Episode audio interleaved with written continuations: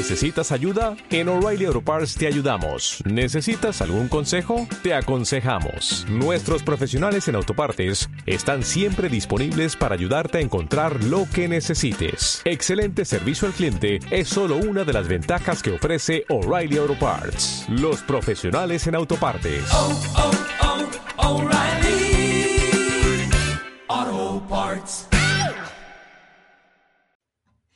Hola, muy buenas. Desde hace meses que España sufre una inflación que no se veía no ya desde la crisis de 2008, sino que no se veía desde hace décadas, incluso rozando el 10% al cierre del mes de marzo. Pero no es la primera vez que la inflación ataca de lleno la economía española. Hoy venimos a presentar precisamente tres momentos, tres grandes crisis vinculadas a la inflación en España. Comenzamos.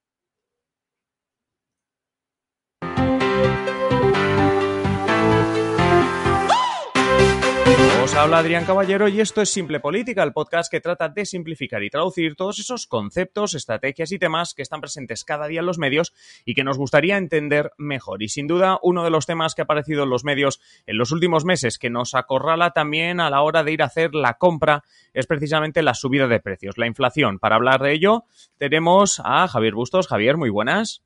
Muy buenas, Adrián.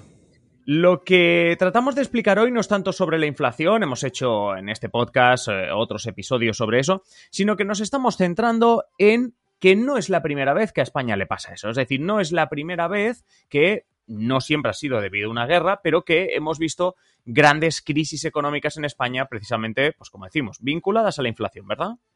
Sí, en este caso lo que traemos es mm, veces que la inflación ha provocado una crisis y crisis eh, que han acabado con inflación. Traemos un poco de todo para ver que al final está vinculado, ¿no? Siempre a, Sí. a lo- a los momentos, ¿no? No, o sea, al final es un pez que se muerde la cola. Es decir, si tienes una grave inflación, vas a acabar teniendo una crisis mm, y algunas crisis, no siempre, pero algunas crisis económicas que derivan, como tú dices, en, eh, en inflación. Eh, al final aquí eh, tenemos ejemplos de, de- de- de todo tipo. O sea, son tres historias, pero, pero nos has traído, vamos, eh, eh, ejemplos de, todo tipo, como tú dices.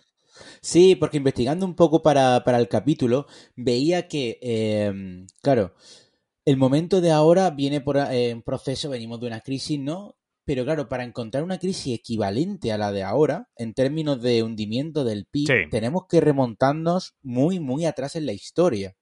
De hecho, eh, el año, en el 1898, cuando perdimos Cuba y Filipinas. España cayó un 11%, es decir, un 1% más que la crisis del COVID. O sea, ya Sí, habíamos sí. perdido, digamos, dos territorios, ¿no? Sí, no, no. Y- Y, con el COVID también se hablaba de que nuestra deuda alcanzaba precisamente cotas que no se veían desde entonces, desde que se perdió Cuba y Filipinas. Cuba, Filipinas, la crisis financiera del, del- bueno, del, del siglo pasado, ¿no? De 1868, que Ujú. culminó con el, con el estreno de la reina Isabel II y el único momento en el que hemos bajado del 10% ya a, a un- hundido al máximo, estamos hablando de la guerra civil. O sea, son Sí, los sí. tres grandes hitos equiparables al de ahora, ¿no? Eh, es para pensar, ¿no? Sí. Bueno, vamos a centrarnos en la segunda mitad del siglo XX para adelante, es decir, no nos vamos a ir tan atrás, pero para repasar, como decimos, estas tres graves crisis que han provocado también un tema de eh, básicamente inflación, o como tú dices, o la inflación que trajo la crisis, o la crisis que trajo la inflación. Vamos a comenzar con la primera de esas crisis. Nos vamos a la crisis del petróleo de 1973, una crisis, en este caso, que motiva una inflación.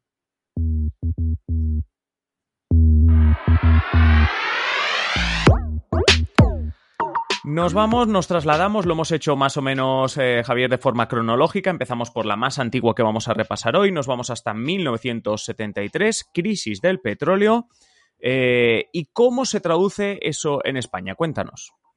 Pues bueno, si comienzo el párrafo de la siguiente manera, a ver si te suena la historia, ¿no? La dependencia del petróleo hace que se encarezcan los precios. Mira tú que... A mí, Sí eso, suena. a, mí, a mí eso me suena que estás leyendo una noticia ahora mismo en eh, cualquier diario digital. No, no hace falta irse al 73. Pues así arrancaban algunas noticias en el año 73, justamente por como has comentado al principio de, este primer, de esta primera clave, eh, con el encarecimiento de la crisis del petróleo provocada en este caso por lo que se llama la OPEP, ¿no? Eh, en este caso en España, entonces era el final del final ya del gobierno franquista, intentó no que no llegara la, la inflación provocada por el petróleo a la población para asumir el coste del Estado y que no llegara a la población, en este caso lo que se optó fue por endeudarnos, digamos, a través de, aumentar nuestra deuda externa. Sin embargo, eh, bueno, la inflación no se pudo contener, el desempleo era muy elevado eh, ojo que esto siempre es curioso, porque el desempleo muy elevado significa en esta época entre el 3 y el 5%, que hoy en día no daríamos de hostia. Sí, en las, últimas, en las últimas semanas estamos haciendo esta sección de los lunes, donde hablamos eh, sobre cómo estaba la economía española hace unos años, bueno, ya hace décadas, y no, y no es la primera vez que nos encontramos esto, ¿no? De que estaríamos ahora mismo pagando por, por, estar en esa situación en la que los problemas eran, como tú dices, un, un desempleo del 5%. Exacto. Bueno, en este caso, aunque se intentó contener, no se pudo contener, eh, pasamos, eh, bueno, 73 el caso de la dictadura ya, a la transición.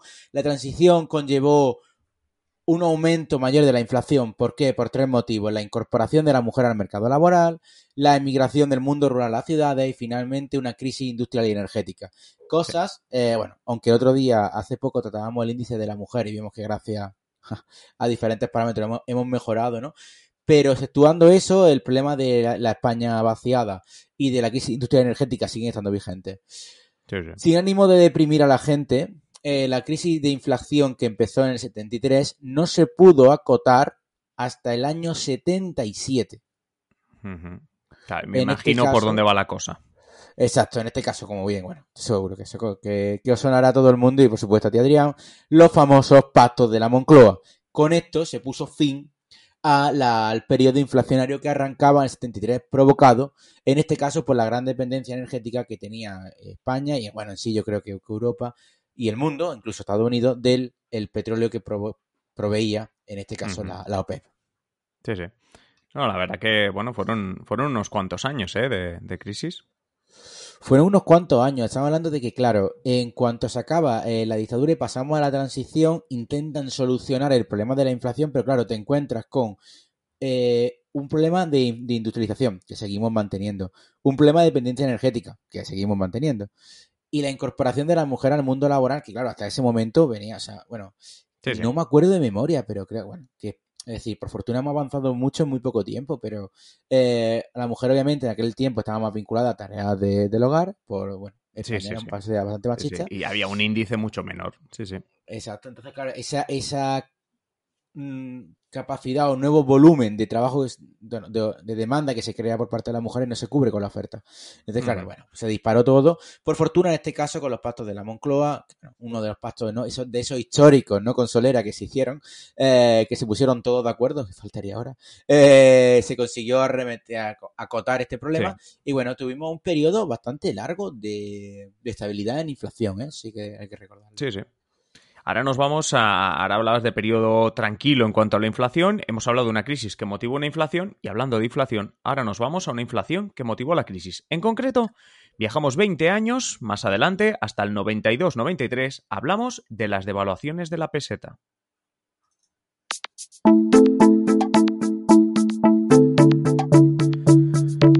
no sé qué, qué boomer esto de la peseta. ya no es millennial, es boomer. Hablar de la peseta, la peseta, la moneda que teníamos antes del euro para los más jóvenes que nos escuchen y nos ven en, en, YouTube. Eh, la devaluación, ahora explicamos un poquito sobre el tema de la devaluación y demás, pero, pero mucha gente sí que se acordará quizá de la crisis en España en el, como tú dices, 92, 93, 94. Cuéntanos un poquito, haznos memoria para los que ya estábamos en esa época. Bueno, sí, éramos jovencillos, pero ya estábamos, ¿no? Como, decíamos el otro día, ¿no? Eh, más boomer que decirlo de antiguos pesetas, ¿no? Sí. Eh, eh, bueno, en este caso, lo que se trató era de que los precios se empezaron a disparar. En este caso también fue motivado en el contexto del momento por, el, por Alemania. Alemania empezó a tener problemas de inflación y eso acabó contagiando a toda Europa, incluido España. En este, en este caso decíamos que ocurría un poco, ¿no? Como tú comentabas, a la inversa. ¿Qué quiere decir esto? En la otra crisis se intentaba reducir eh, la inflación porque la crisis había motivado la inflación. En este caso, la inflación se intentó contener devaluando la peseta. Es decir, muy resumidamente, la peseta perdía valor a cambio de qué? De adquirir eh, competitividad. O esa es la premisa de cuando devalúas una moneda, adquirir competitividad, de esa, moneda, de esa forma pues se bajarían un poco los precios, reducir la inflación y aumenta también el empleo y otras cosas. Pero esa es la teoría, no siempre ocurre así. ¿Qué ocurrió en el caso de Felipe González? Intentaron, como pudieron las criaturas, reducir la, inflación, pero eh, acabaron dañando la economía. España perdió demasiada competitividad y la cosa acabó con cuatro devaluaciones consecutivas de la peseta. Lo cual es como tú dices, quitarle valor respecto al dólar, respecto al marco alemán, respecto a las monedas que en ese momento había. Que claro, al final si le vas quitando tanto valor, claro, tu economía pierde confianza o vamos. Exacto, pierde confianza y pierde al final eh, la propia competitividad que estás buscando. Tanta devaluación consecutiva, ¿no? Exacto. Exacto. Entonces que, bueno, en este caso eh, se realizaron cuatro más hasta, bueno, se, se intentó contener y eh, se puso en marcha un plan que se llamó Plan de Estabilización de la Economía. ¿no? Eh, bueno, la economía española hasta, ese momento ha superado los vaivenes de la economía mundial a principios de cada 90 y en este caso eh, se intentó luego como superar la cosa gracias en gran medida a la buena fama internacional que empezó a adquirir España tras los famosos Juegos de Barcelona 22, y tras la Expo de Sevilla. Ambos momentos supusieron dos revulsivos para la economía española que, bueno, terminaron por hacer buenas estas devaluaciones consecutivas e impulsar de nuevo la imagen de España y la economía española. Sí, lo más curioso es que tanto la Expo como los Juegos de Barcelona fueron en el mismo verano, en el del 92, y como tú comentas, realmente la gestión o la devaluación de, las pesetas, de la peseta como en años posteriores demostró que, que como tú dices, ¿eh? fue una inyección de dinero importante, una proyección internacional. No hay más que ver Barcelona, la, evolución que ha tenido, Sevilla también, pero sobre todo Barcelona desde, desde esos Juegos Olímpicos. Pero bueno, lo de la peseta estuvo, bueno, costó, iba a decir estuvo a punto, costó una crisis como sí, tú eh, es una cosa que quizá eh, cuando nos da la, obviamente como consumidores, como cualquier ciudadano más, eh, todos queremos que mañana abrir ¿no? el periódico y decir, se acabó la inflación, pero lo que estamos viendo que tienen en común ambos momentos eh, es que el periodo para bajar la inflación o estabilizarla es muy largo. En el caso anterior veíamos el 73 al 77, en este caso desde principios de los 90 hasta el 95 más o menos no se consigue 96 ya estabilizar un poco el tema de la inflación. Sí, sí, o sea, bueno, es lo, mm, lo, que tú decías, igual que cuando hemos acabado con el 73, que decías, no, y luego vino un periodo de tranquilidad, ya, bueno, pero costaron como 5 años, 73, 77, si incluyo esos años, cuesta como 5 o 6 años. Eh, no, no, es una recuperación en V, como nos dijeron después de la pandemia o cuando estábamos con el principio de la pandemia, ¿no? O sea, esa recuperación en V. Aquí esto no. Se va a quedar, se va a quedar en, más tirando a una L a ver si vemos el repunte. Sí, esperemos que la L, la L crezca y se convierta en una U o, algo parecido. Pero bueno, eh, ahora hablábamos, bueno, ahora hablando de la crisis del COVID, eh, siempre que hablamos de la crisis del COVID le ponemos el apellido del COVID porque no hace tanto tuvimos precisamente la última eh, gran crisis de la que vamos a hablar hoy y de que, bueno, que parecía la, la peor crisis que había habido en la historia, o al menos en el último siglo y que obviamente nos tocó de lleno también en España. Exacto, estamos hablando de la gran recesión 2008-2013.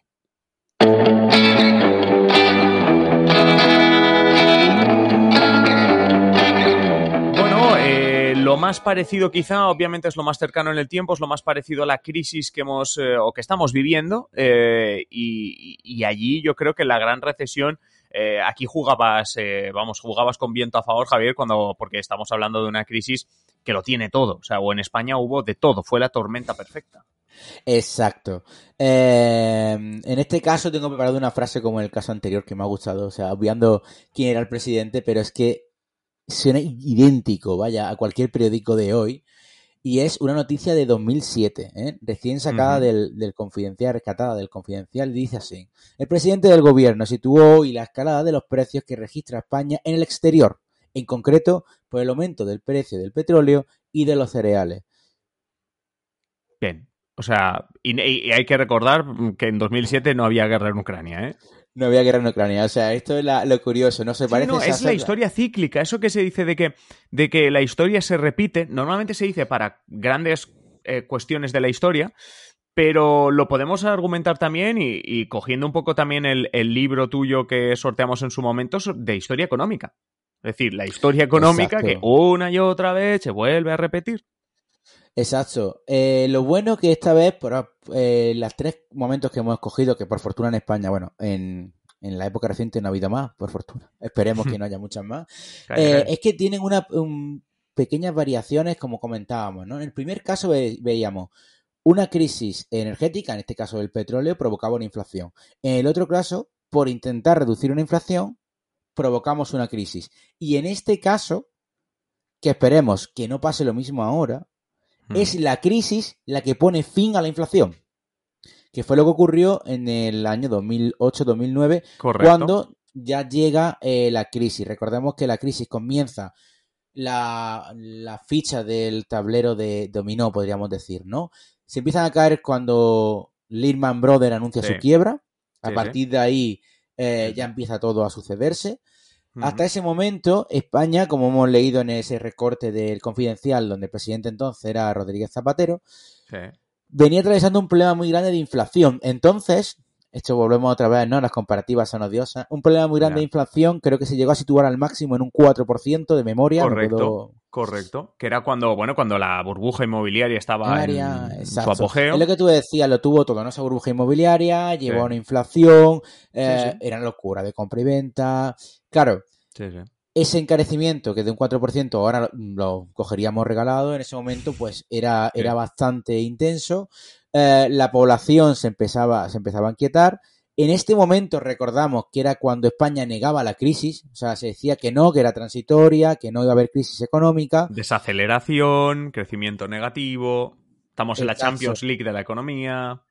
Exacto, también recordamos que, como es lógico y normal, estábamos en año electoral, y claro, obviamente no va a decir que hay una crisis sería feo. Sí, no, es un gran lema de campaña. También que estamos en crisis. Oye, pues, tienes aquel. Eh, pero claro, eh, cuando en este caso se cortó la, inflación, bueno, en el caso anterior hemos visto que las inflaciones tardaban años y se solucionaban para bien. En este caso la solución no creo que fuera muy positiva, dado que fue la mayor crisis económica reciente que hemos vivido, no provocada por una, una pandemia, sino por eh, motivos financieros. No Con asteriscos, le metemos asteriscos a la de la pandemia, pero sí, sí, la, la, peor. Bueno, en su momento ya se dijo que era incluso peor que la del crack del 29. O sea que realmente. Exacto, bueno, en este caso sí podríamos, ¿no? Darle un poco de, de publi a tope al libro, ¿no? Eh, en este caso, el matiz que hubo, que bueno, la gente siempre dice, ¿no? La mítica frase de ¿por qué se rescataron a los bancos, no? ¿Por qué no se hicieron responsables? Porque justamente el crack 29 fue, fue tan, tan duro y tan gordo porque se dijeron a los bancos, oye, ustedes habéis metido la pata, ustedes solucionenlo. En este caso, en base a lo que había pasado anteriormente, oye, vamos a rescatar a los bancos porque mira lo que pasó la otra vez, ¿no? Fue como el argumento que se utilizó, ¿no? Pero sí es cierto que hay una diferencia entre cada una de estas crisis y esperemos que eh, bueno, que no se repita la historia y no acabemos ahora en otra crisis. Exacto, pues mira, hablando, hablando de historia y de, tu libro, lo que vamos a hacer, como siempre, en simplepolitica.com barra docuteca, que es donde tenéis las recomendaciones que os hacemos, vamos a poner el, eh, enlace para que tengáis acceso, bueno, para que tengáis acceso, para que podáis eh, comprar el libro de, de Javier es sobre historia económica, donde precisamente vais a ver que todo es una historia cíclica, por decirlo así. Pero además voy a añadir otra cosa a la docuteca, y es que hablando de la crisis económica, eh, eh, no sé si la has visto, Javier, pero en Netflix hay una película que es La Gran Apuesta, que es de, americana, hace como cuatro o cinco años, no sé, pero muy, muy buena. buena película, ya la tengo obligatoria en clase es básicamente, para quien no ya la haya visto, es... Eh, obviamente es una película, pero es el caso real de tres, cuatro personas personas, me refiero grandes inversores, etcétera, que se dieron cuenta de que algo iba mal. Que dos años antes de que petase Lehman Brothers, que aquello iba a petar, o que petase Lehman Brothers, o que petase todo el sistema económico, ellos se habían dado cuenta de que algo iba a, iba a fallar. Entonces, en simplepolitica.com barra docuteca tendréis el libro de eh, Javier y también el enlace a Netflix, porque no podemos hacer otra cosa, pero el enlace a Netflix para que veáis esa película, como, me, como mínimo que le pongáis ahí en el de mi lista, ¿no? Que es los que tenéis Netflix, que lo pongáis ahí en vuestra, en vuestra, en vuestra lista. Pero bueno, que además es... muy, muy recomendable porque eh, la película, aparte de, bueno, como tú dices, en la parte de película, algunos conceptos bastante complejos económicos, como que eran bonus basura y demás, lo explican bastante bien. Lo explican bastante bien. Muy recomendable. Que, sí es simple economía en, en, la, en, la, gran, en la gran apuesta. Pero como sí, como decíamos, eh, eso también repasará la gran recesión, pero esperemos obviamente que no vuelva a ocurrir, claro. Exacto. Bueno, con este deseo que es casi parece un deseo de año nuevo, ¿no? Esto de que no vuelva a ocurrir la crisis o la pandemia eh, Javier, como siempre, eh, muy entretenida tu sección cada lunes. Uh, aprendemos algo nuevo. Hoy nos llevamos incluso recomendaciones como, como tu libro y como, como una película. Y, y, nada, por supuesto, te esperamos el, el, próximo lunes con otro ranking, con otra lista igual de, de interesante. Aquí estaremos.